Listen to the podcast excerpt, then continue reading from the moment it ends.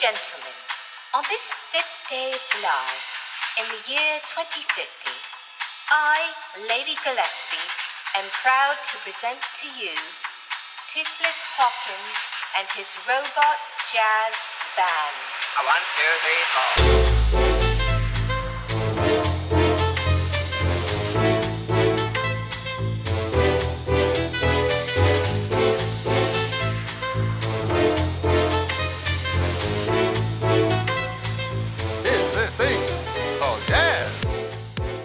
Hola, ¿qué tal? ¿Cómo estás? Bienvenida, bienvenido a un nuevo episodio de Abro Paréntesis. Yo soy Guillermo Guzmán y hoy vamos a hablar de Marvel y su Falcon y el Soldado de Invierno. Me encantaría poder dedicar un episodio a por qué demonios el Soldado de Invierno si está traducido y Falcon no, pero bueno, ese es otro tema. A lo mejor otro día podemos dedicarnos a hablar de las adaptaciones y traducciones, porque estoy seguro de que nos daría para mucha conversación. De momento nos quedamos con esta segunda entrada de la factoría de Marvel en el servicio de streaming de Disney, después de que en realidad hace muy poquito se estrenara WandaVision, con creo que en general la satisfacción de gran parte del público, de gran parte de la crítica. Creo que fue una agradable sorpresa recibir una serie como aquella, como inauguración del universo Marvel en las series dentro de Disney.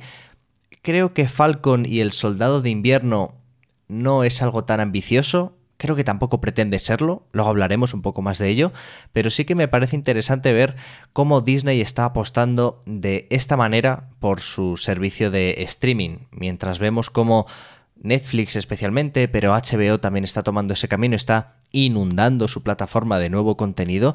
Parece que están obsesionadas por conseguir que haya muchos estrenos, que cada semana tengas nuevos inputs, nuevas entradas en el catálogo.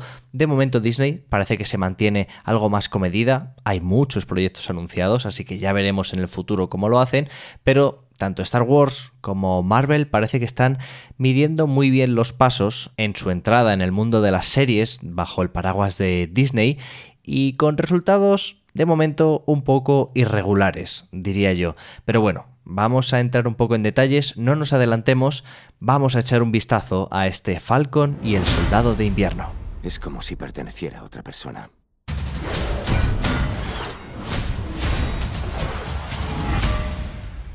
Ese escudo representa muchas cosas para mucha gente. Te comentaba antes que me interesa mucho lo que hace Disney en su plataforma digital, en gran parte porque es un marrón que no querría yo tener entre las manos. Cuando hice el episodio de la Liga de la Justicia de Zack Snyder, bueno, ya estuvimos comentando los peligros que tiene hacer productos para bases de fans tan particulares. Con WandaVision yo creo que Disney tomó a lo mejor más riesgos de los que muchos esperábamos. Es verdad que es una serie que a mí particularmente me parece que va de más a menos, que tiende a volverse más conservadora o más normal, por así decirlo, con el avance de los capítulos, pero como decía antes, creo que fue una gran inauguración de Marvel en las series de, de Disney Plus. Con esta serie, con Falcon y el Soldado de Invierno, veo algunos pasos dados hacia atrás, o a lo mejor no son hacia atrás, a lo mejor simplemente son pasos dados hacia un lado, porque ahora sí me parece evidente, podemos decir que son dos series con almas y espíritus totalmente diferentes que buscan no sé si públicos diferentes, pero sí reacciones muy distintas del público al que se dirigen y es la primera cosa que quería destacar, que me parece bien en realidad esta apuesta por querer que los productos en las series estén tan ligados a sus protagonistas, a sus personajes, que cada una simplemente respire un alma un poco distinta. Creo que eso es un paso adelante, es un paso de madurez que no todos los productos estén bañados con el mismo barniz. Es algo que yo diría que en las películas de Marvel se ha ido viendo a lo largo de los años, igual que las primeras parecían demasiado cortadas por el mismo patrón, un poco parecían hechas en una cadena de montaje, con el paso de los años y de las películas, cada una fue adquiriendo un poco su propio terreno, su propia personalidad, sin yo ser muy defensor del cine de Marvel, porque creo que aún así adolece de un conservadurismo, en fin, que me da un poco de pereza, no te voy a engañar, Pero creo que lo consiguieron, creo que consiguieron dar con la tecla de que los personajes podían guiar las fórmulas y eso, bueno, hay que celebrarlo porque la variedad en el cine, las series, la cultura, siempre es motivo de alegría. Lo que me llama la atención más de Falcon y el Soldado de Invierno es que en un producto de seis horas, bueno, un poquito menos de seis capítulos de la serie, me llama muchísimo la atención que pueda salir algo tan precipitado. Y no porque se cuenten muchas cosas, Precisamente, estaba ayer en casa, viendo el último episodio de la temporada, el capítulo número 6, y no entendía nada de lo que estaba pasando en pantalla. Y lo que te decía antes, no es porque pasen muchas cosas, ni porque estemos ante una trama especialmente complicada, es que creo que la han hecho complicada además, y no entiendo por qué, es todo un lío morrocotudo, simplemente porque está muy mal contado. No sé qué pasa con ese montaje, no sé qué pasa con ese guion, uno ve sucederse unas escenas tras otras y no entiende dónde demonios está el problema.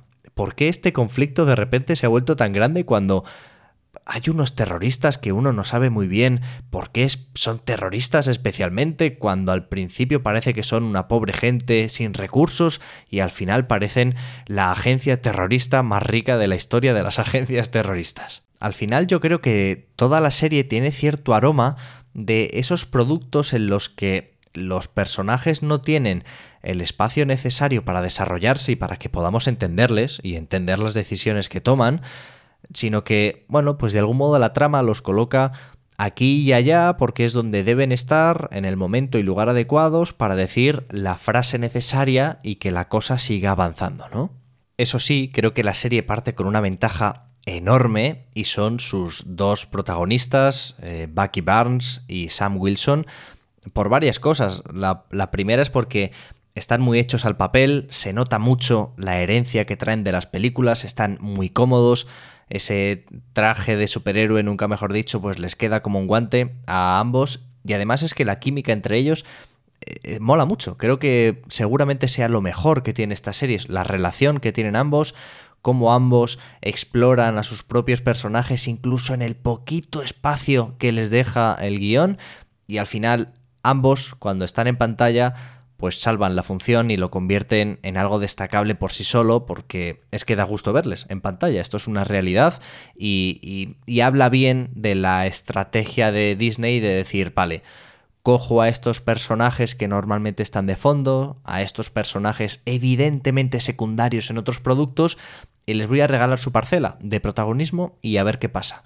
Bueno, en este caso se junta con dos actores, creo, en un estado de gracia y que, y que salvan muy bien la papeleta de un guion que yo creo que no les ayuda en absoluto. Aunque no quiero entrar en spoilers, en realidad tampoco sé si sabría hacer spoilers, porque es que no me he enterado de mucho de, lo que ha pasado en esta serie, pero bueno, ese es otro tema. Ya digo, aunque no voy a entrar en spoilers, sí que creo que merece la pena pararse un poco a darle vueltas a la reflexión que hace la serie sobre lo que supone la representación, por un lado, y la lucha de los ideales, por otro. Hay una gran pregunta que está sobrevolando toda la serie, todos los capítulos. ¿Puede un hombre negro ser el Capitán América? Esta cuestión, esta pregunta, esta idea atormenta a Sam Wilson, el personaje de Falcon, durante toda la serie, y aquí es una de las partes donde más pena me da que no se le deje un poquito más de espacio a este personaje para que explore esa reflexión más allá de píldoras, de momentos muy determinados a lo largo de los capítulos, porque, bueno, pues de repente siempre llega una nueva situación de mamporros eh, que interrumpe toda esta reflexión y que hace que nos olvidemos de ella hasta que el guion, decide reconectar a través de un diálogo de Sam Wilson. Pero es que en esta serie, y a mí es algo que me ha sorprendido, que no me esperaba antes de verla, hay una presencia de lo racial muy importante. Y creo que merece la pena que lo celebremos. He estado leyendo aquí y allá opiniones de gente sobre la serie, sobre el final. Creo que en general hay cierto consenso en que el discurso de la racialización y de la representación de los símbolos entre los oprimidos es un poco ramplón, un poco naif, yo estoy de acuerdo, la verdad, creo que se nos dibuja a un Sam Wilson, a un Falcon, con un discurso un poco buenista además, con un discurso que peca de indulgente, sobre todo con un discurso que acaba chocando, que no convive nada bien con la realidad que de él mismo se nos enseña y que se nos enseña de su comunidad, donde se ha criado, donde la gente racializada sufre simplemente por ser negra. Pero, más allá de lo decepcionante que pueda ser este discurso general, de cómo está expresado, de estos tics eh, buenistas y un poquito naif que comentaba antes, creo que merece la pena celebrar la propia existencia de este discurso. Voy un paso más allá. Merece la pena celebrar que alguien quiera hacer este discurso en una serie de Marvel, en una serie de Disney. Para mí, que este discurso exista, que esta conversación exista en esta serie, es el síntoma de que la pelea cultural que arranca en la calle puede alcanzar una posición fundamental. Y es que posicionarse, posicionarse a favor de esta lucha social, sea rentable, tenga un rédito. Un rédito social, pero también un rédito económico. Y voy a ser un poco provocador aquí. Al final, toda batalla cultural es enormemente porosa. Estos conglomerados culturales gigantes han de convencerse de que es rentable hablar de ciertas cosas. Repito lo de antes, rentable social y económicamente. Porque estas son las reglas del juego, y no las compro, no me gustan, ni siquiera me interesa imaginarme un mundo en el que esto siga así, pero la realidad es la que es y es que estas son las reglas del juego, viviendo en el sistema en que vivimos. Creo que es importante reflexionar sobre lo que significa querer meter este discurso y no creo que sea importante por algún tipo de comodidad en él. No creo que debamos estar cómodos, satisfechos o como lo queramos llamar con este discurso, porque como decía antes, creo que tiene sus problemas y creo que, en fin, es una cosa bastante blandita, aunque estoy seguro de que en más de un rincón de Internet hay mucho acomplejado, muy asustado, porque se habla de la gente negra en una serie de Marvel. Pero más allá de eso, ¿no es interesante pensar que Disney quiera subirse a este carro? A un carro que empezó movilizándose en la calle contra lo establecido y que sin embargo ahora sea lo establecido quien se ve en la necesidad de subirse a estos mensajes? A esa celebración es a la que me refiero, con toda la impugnación, crítica y reproches que queramos hacerle, pero el paso previo creo que ya es una victoria que nos merecemos celebrar de algún modo. Y dentro de todo esto hay un detalle que me gustó especialmente, de nuevo, que no me esperaba, y es que me gusta esta especie de enmienda que se hace a la idea de una especie de Capitán América impune, tremendamente normativo. Se menciona más de una vez aquello de el hombre rubio con ojos azules. Y por qué no decirlo, de un Capitán América con un hedor un poquito supremacista. A mí me parece que impugnar la idea de Steve Rogers dentro de este universo de Marvel, y aunque no se diga explícitamente que impugnamos a Steve Rogers, pero ya me entiendes, Creo que este es en realidad uno de los ejercicios más arriesgados de la serie, por lo que comentaba al principio. Este es un producto destinado a un tipo de público muy particular y aquí Marvel creo que intenta moverle un poco la silla al espectador y eso me gusta. Eso sí, tampoco puedo dejar pasar una idea que tiene la serie y que me pega cierta patada en los riñones, no te voy a engañar, y es esta cosa de poner el peso de las acciones, una vez más, porque esto se hace mucho, sobre los oprimidos en vez de sobre los opresores. Mira, el discurso del héroe, y no lo digo aquí porque esta serie vaya de gente con capa y que se pega puñetazos, no. El discurso del héroe no suele ser el más acertado para tratar la problemática de la opresión sobre todo porque el oprimido no debería tener la responsabilidad de ser un héroe para sobreponerse a su situación. Todo lo contrario. Es el opresor el que tiene la obligación de levantar la bota del cuello ajeno. Cuando articulamos estos discursos en los que la víctima tiene la necesidad, la obligación, la responsabilidad de levantarse ante su agresor, trasladamos un mensaje muy peligroso, porque ¿qué pasa si como víctima no te puedes levantar frente a tu agresor? ¿Eres algún tipo de persona que fracasa? ¿Eres una mala víctima? Sé que no es esto lo que se pretende cuando establecemos estos discursos del héroe, cuando retratamos a los oprimidos que se levantan, pero también merece que nos paremos un poco a pensar. Si alguien que esté viendo ese producto cultural está sufriendo esa posición de oprimido, ¿cómo se puede sentir si no se ve con las fuerzas necesarias para levantarse, para luchar, para rebelarse? Porque muchas veces la libertad de lo que depende es de las condiciones materiales para ejercerla y no de la propia voluntad.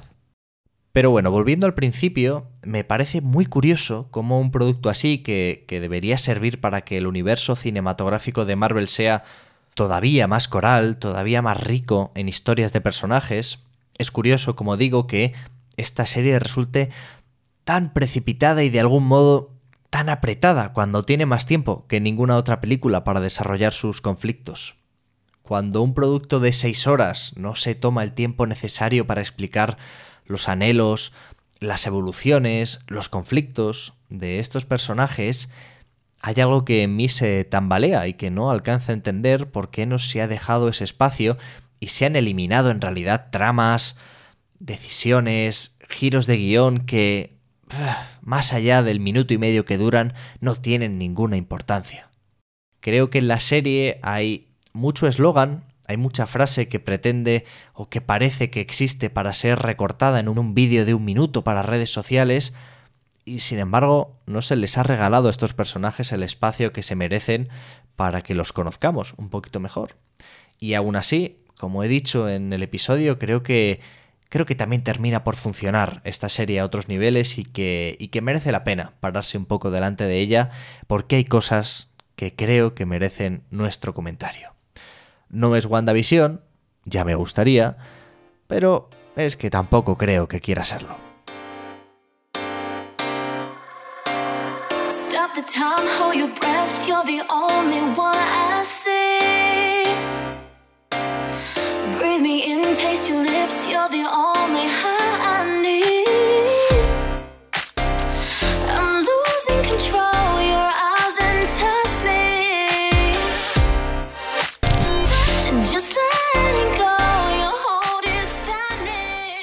Y en otro orden de cosas, te diré que la verdad es que trabajar en el mundo editorial en la semana del día del libro pues no te deja mucho tiempo para hacer muchas cosas, así que no tengo muchas novedades que contar. Sí que quiero hacer una recomendación, y es el último podcast de Nivel Oculto. Nivel Oculto es un podcast que la verdad es que he empezado a escuchar hace muy poquito y que en su último episodio trata la cuestión de la adicción a los videojuegos, pero desde una óptica que me ha parecido muy interesante. Todo viene un poco a colación de, bueno, el enésimo comentario ignorante sobre aquello de el peligro de los videojuegos y de cómo van a coger a tu hijo y lo van a convertir en una persona autista, etcétera, etcétera. Bueno, tonterías que en televisión a veces ocurren, pero me gusta mucho cómo en el podcast de nivel oculto han decidido encararlo desde una perspectiva casi biográfica muy honesta, que es atender como en ciertos aspectos los videojuegos tienen mecanismos para la adicción, esto es algo que ya sabemos, y cómo nos han afectado en nuestras vidas en momentos muy determinados, sin caer en el alarmismo.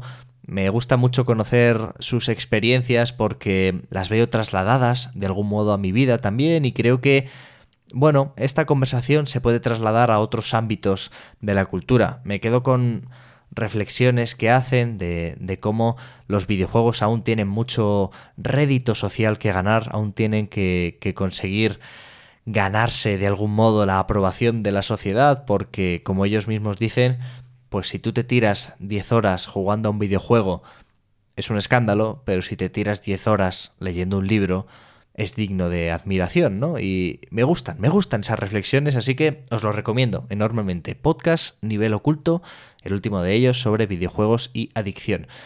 Para que no tengas que buscarlo, por cierto, te dejo el enlace al podcast en nuestro canal de Telegram.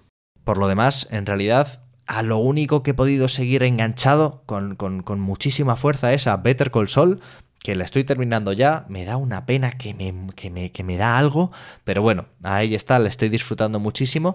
Creo que le voy a dedicar un episodio de abro paréntesis cuando pueda, cuando crea que tengo algo interesante que contar, pero de momento simplemente me estoy dejando llevar porque la estoy disfrutando enormemente y pues no puedo dejar de recomendarla. Si te gustó Breaking Bad, esta, Dios me libre, toco madera, que nadie me escuche, que mi yo del pasado no me escuche, esta serie es mejor que Breaking Bad. Y después de esta herejía, hasta aquí hemos llegado por hoy, terminamos el programa. Gracias por estar al otro lado escuchando. Una vez más, ya sabes que me hace mucha ilusión que escuches, que estés al otro lado y que me lo hagas saber si te apetece, porque siempre recarga las pilas de cualquier proyecto sentir que hay alguien al otro lado. No sé dónde me estás escuchando, pero en realidad, abro paréntesis, está en un montón de plataformas. Puedes escucharme en Spotify, en Apple Podcasts, en Pocket Cast, en Amazon. Desde esta semana, por cierto, también estamos en Podimo. Bueno, en cualquier sitio que me quieras escuchar, yo creo que lo vas a conseguir. Como te comentaba antes, hablando de nivel oculto, tenemos un canal de Telegram donde tenemos, por un lado, todas las novedades del podcast y con el anuncio de cada episodio te dejo todo lo relacionado con él. Si mencionamos algún episodio de alguna cosa, te lo dejo linkado y cualquier detalle que no me haya cabido aquí de viva voz, pues te lo dejo por ahí, pues por escrito. Para unirte al canal de Telegram, simplemente tienes que buscar dentro de la aplicación abro paréntesis y lo encontrarás, y si no, pues pones en el navegador t me barra abro paréntesis y te lleva directamente. A mí personalmente puedes seguirme en Twitter como arroba guillermogzmn y por hoy cerramos paréntesis, pero no te despistes, porque dentro de muy poquito abrimos uno nuevo. ¡Chao!